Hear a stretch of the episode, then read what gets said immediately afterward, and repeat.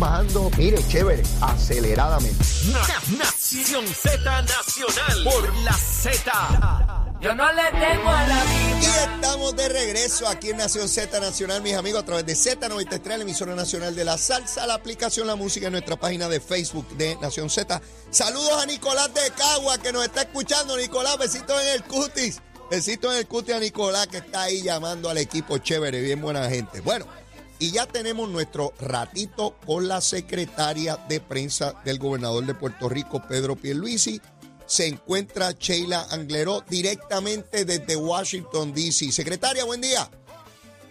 Buen día, Leo, para ti, para todos los radios escucha, ¿cómo están? ¿Todo bien? ¿Y tú? ¿Cómo estás por allá con ese frío? Bien, bien, está menos frío de lo que pensaba, estamos una hora menos, así que es tempranito todavía aquí, pero pero nada, ya ya trabajando.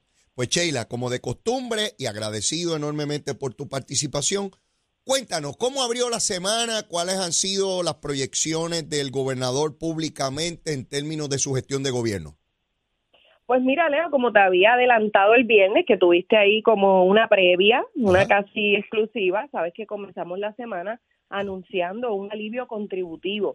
Eh, de, de sobre 500 millones eh, de la carga contributiva a las personas este beneficio que, que está que propuso el gobernador verdad junto al secretario de Hacienda Francisco Párez lo que busca es hacerle justicia a esta clase asalariada eh, una clase que muchos hablamos y decimos el jamón del sándwich y sabes que siempre hay ayuda, ¿verdad?, para, para quienes tienen menos ingresos y esas ayudas se mantienen. Claro. Eh, y obviamente, pues la gente que pasa de unos renglones, pues pues que tiene eh, más dinero, pues tiene una carga contributiva también un poco más pesada, pero ese jamón del sándwich, como que nunca, esa clase trabajadora y clase media, eh, asalariada, como que nunca tiene esos beneficios que, que buscamos. Entonces, ¿qué dijo el gobernador? Mira, Puerto Rico está teniendo un crecimiento económico sostenido en los pasados dos años, ha pasado, eh, eh, ha tenido 4% en crecimiento. Ajá. Tenemos sobre 150 mil empleos más, el desempleo más bajo en la historia,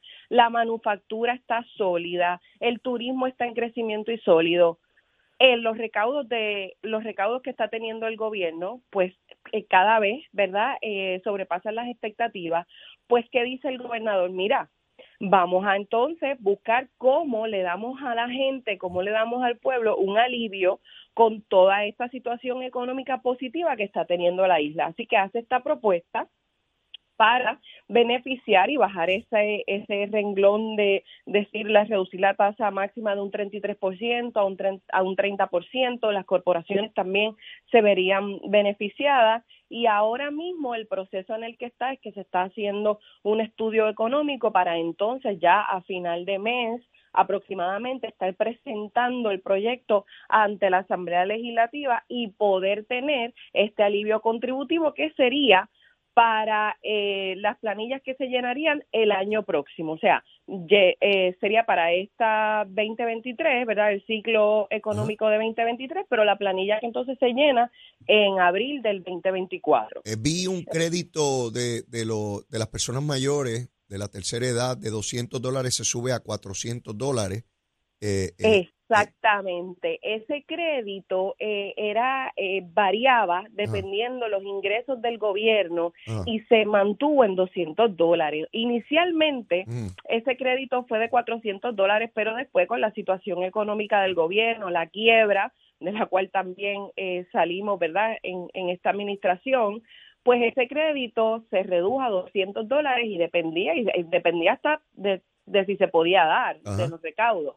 Así que lo que está proponiendo el gobernador es que no, que se queden 400 dólares independientemente de, de los recaudos y se pueda dar esa ayuda también a nuestras personas, ¿verdad? Nuestros adultos mayores que, oye, sabemos que esos 400 dólares para medicinas, Claro. para alimentos son más que son más que bienvenidos. Sheila, eh, eh, de mis anotaciones del pasado martes que estaba analizando precisamente esta propuesta del gobernador, vi que también se elimina el IBU entre negocios, eh, de manera que en esa cadena donde se va eh, comprando cosas hasta que llega a manos del consumidor, pues que el IBU se elimine en esa cadena. Es parte de la propuesta.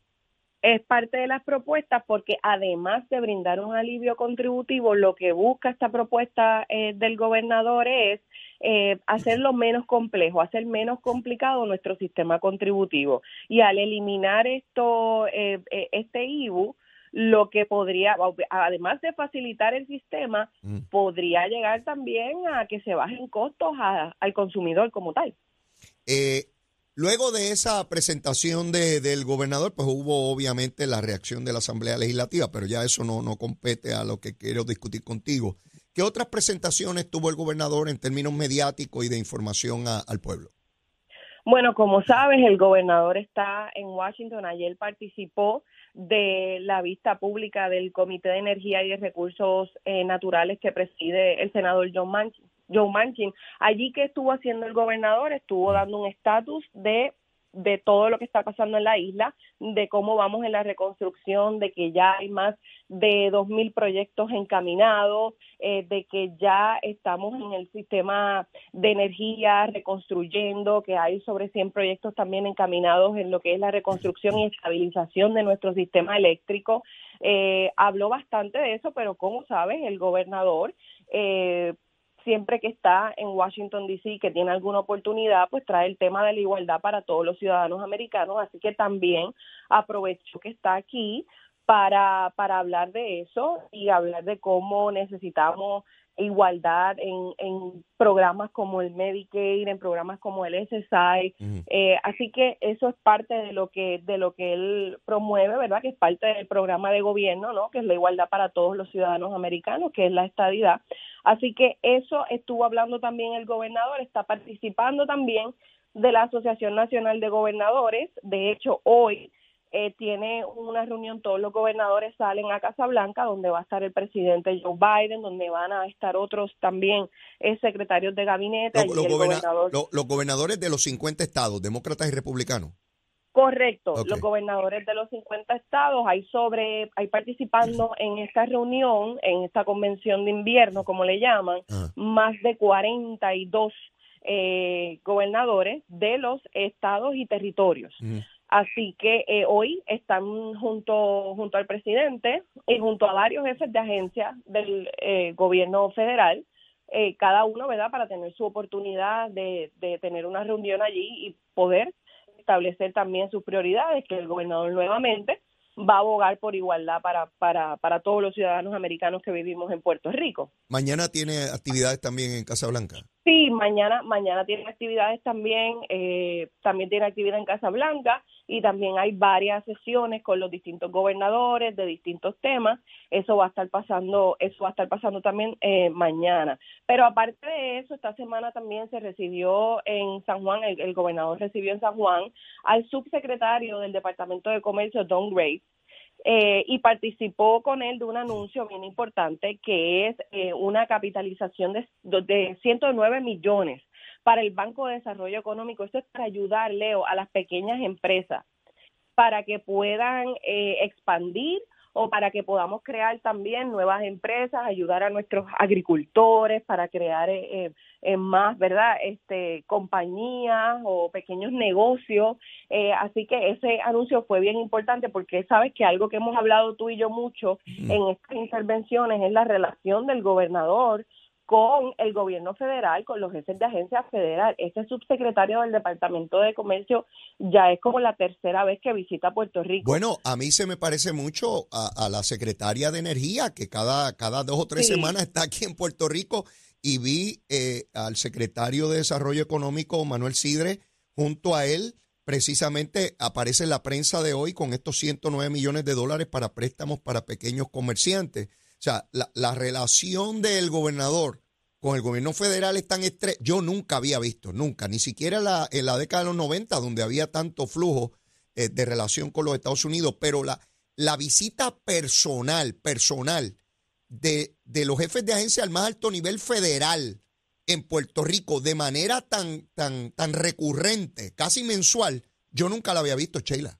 Bueno, de hecho, eh, Leo, ayer el gobernador, luego de culminar su participación en la vista pública, eh, se reunió con el secretario del Departamento de Educación. O sea, también estuvimos allá reunidos con él en, la oficina, el gobernador estuvo con él, hablaron de todos los fondos eh, que tiene el departamento que se están utilizando, de la reconstrucción que se está haciendo en las escuelas, porque como sabes, el gobernador desde que comenzó ha dicho que su prioridad es el, arreglo ¿no? y la reconstrucción de, muchas escuelas, no solo las del sur, que ya se están trabajando, pero también en las escuelas que ya van sobre 400 escuelas que se le han reparado las columnas cortas. Y eso es algo que el gobernador desde que llegó, como, como uno dice, metió mano y, ha estado bien insistente en eso y en otra cosa que hablamos tú y yo es en el ofrecimiento de escuelas vocacionales, en la enseñanza de en escuelas Montessori que también se quiere aumentar. Así que el gobernador un poco le habló al secretario de todo lo que está trabajando en el Departamento de Educación, tratando de encaminar también y sus planes a futuro para eh, aumentar, ¿verdad?, eh, la, la educación vocacional, Montessori, eh, deportiva también y así eh, reparar escuelas y también hacer unas nuevas donde estas escuelas pues pues la realidad por el tiempo que llevan pues ya están muy deterioradas y hay que trabajar en planteles nuevos. Eh, ya deben estar de regreso el próximo domingo.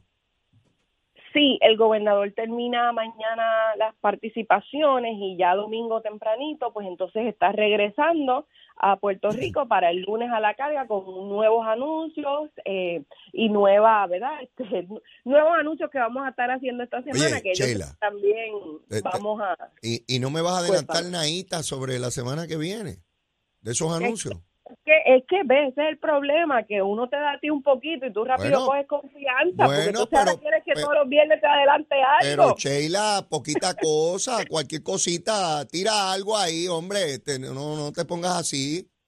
No, Naita, no vas a decir Naita. Bueno, mira, la semana que viene vamos a tener varios anuncios, pero entre ellos uno que es muy bueno, es muy bueno con el Departamento de Vivienda que va a ayudar a seguir acelerando todos esos proyectos de vivienda que hemos estado anunciando. Ahí lo voy a dejar. pero, pero ves que tú puedes, ves que puedes decirme algo. pues ya con, mira, ya con eso yo laboro, ya con eso yo laboro. Y, y hasta me imagino por dónde vienen, hombre. Sheila, mira, con este, sí. mira, con este frío que hay, yo lo que estoy pensando es en una sopa de pollo con aguacate. Ah, pues mira, Ana Quintero debe estar aquí a, las nueve y media, se supone que es la que recomienda el almuerzo, pero ¿qué es lo que tú estás recomendando? Vuelve, vuelve. Yo hoy sopita de pollo con aguacate, pero como no sé, como no sé cómo está el clima allá, acá está frío, pues yo te digo sopita de pollo con aguacate, que no lo voy a conseguir, pero está bien, es, bueno soñar también. Sheila, eso está bueno, no importa si hace calor o si hace frío. Una sopita de pollo o aguacate, eso cae perfecto. Y sabes que en el área metro, pues la temperatura está un poquito baja, estuvo lloviendo bastante en la mañana, por lo menos en el área metropolitana. Así que mira, la sopita esa de pollo cae también perfecto acá en San Juan de Puerto Rico, ¿sabes?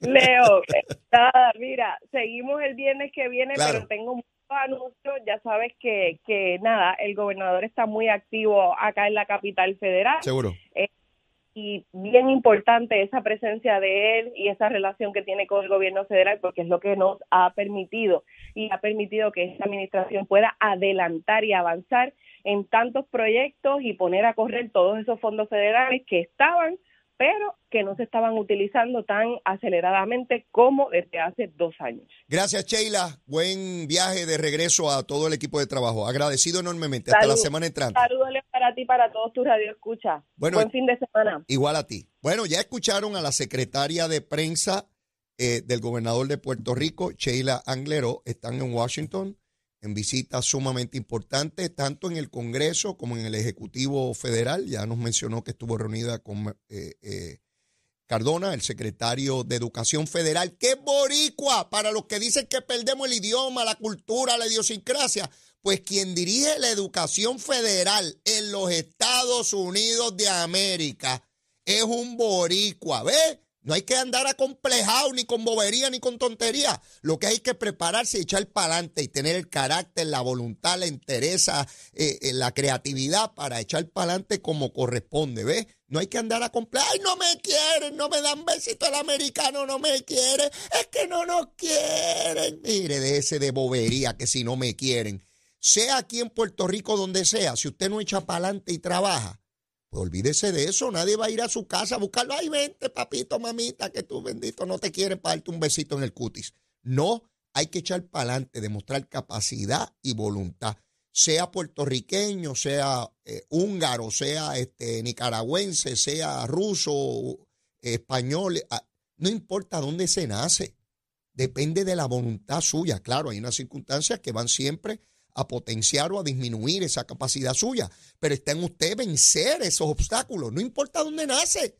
En ningún lugar del mundo aparece la gente a darle besitos y, ay, naciste en este país, qué bueno, o en este lugar vamos a darte besos y todo está claro. No, todo el mundo tiene que fajarse, a nadie le regalan nada. Una vez cortan ese cordón umbilical y los suministros ya no están garantizados, usted se tiene que garantizar su suministro. Ningún gobierno va a ir para allá a darle besitos en el cuti. Usted tiene que echar para adelante y trabajar duro. Mire, me puse filósofo. No voy a seguir en este momento porque tengo una pausa, pero tengo que continuar quemando el cañaveral.